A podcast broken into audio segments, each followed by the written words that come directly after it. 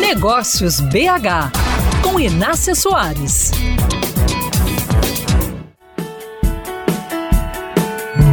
Antes de mudar de rumo, um empreendedor precisa analisar os riscos e ver se vale a pena. Mas e quando a situação é emergencial e não dá muito tempo de planejar? Foi o que aconteceu com o empresário Diogo Aguilera, sócio e diretor comercial da Prima Cor, gráfica com 20 anos de mercado sediada na capital. O negócio, fundado pelo pai dele, Vicente Aleixo, sempre teve um bom share no segmento de impressos promocionais, até que veio a pandemia e suspendeu as atividades de muitos clientes, baixando drasticamente as encomendas. Algo que todo empreendedor tem que ter em mente é que um caminho, ainda que consolidado, se ele não está mais gerando resultados esperados e necessários, é preciso ser mudado. Diogo Aguilera decidiu então passar a fabricar embalagens. Ele continuaria a aplicar a grande experiência do negócio nas impressões, mas teria que adquirir novos conhecimentos. E também investiu um milhão e meio de reais adaptando um novo galpão, importando máquinas e contratando mais profissionais para ser competitivo no setor de embalagens. A gente estava voando em 2019 no setor promocional e realmente muito bom. Veio a pandemia, parou tudo.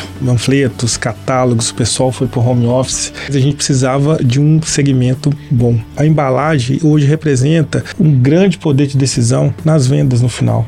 O cliente realmente escolhe o produto muitas vezes pela embalagem. E a gente viu esse mercado, a gente já estava estudando esse mercado e a gente resolveu arriscar tudo. Investiu na área, montou uma estrutura hoje independente. Confesso que a gente foi assim, vão aprender, vão aprender, vão começar. E a gente viu que o mercado é muito fechado, mas a gente foi estudando, foi trabalhando, foi investindo. E hoje a embalagem é um braço realmente muito forte. Você viu aí que Diogo Aguilera encontrou barreiras de entrada, mas não desistiu. Mudou a estratégia de divulgação, se capacitou mais e superou as dificuldades. Hoje já atende inúmeros clientes e comemora com o irmão e sócio, o Igor, a decisão que salvou o negócio. E você, caro ouvinte, sabe que sua trilha está terminando, mas insiste em fazer mais do mesmo? A entrevista completa com Diogo Aguilera está no meu canal no youtube.com/mesa de negócios. Acesse, assista e inscreva-se.